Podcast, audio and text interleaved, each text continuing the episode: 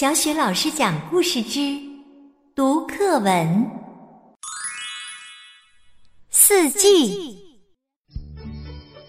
草芽尖尖，他对小鸟说：“我是春天。”荷叶圆圆，他对青蛙说：“我是夏天。”谷穗弯弯，他鞠着躬说。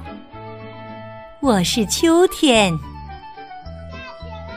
雪人大肚子一挺，他顽皮地说：“我就是冬天。”更多语文课文朗诵、绘本故事，欢迎关注微信公众号“小雪老师讲故事”。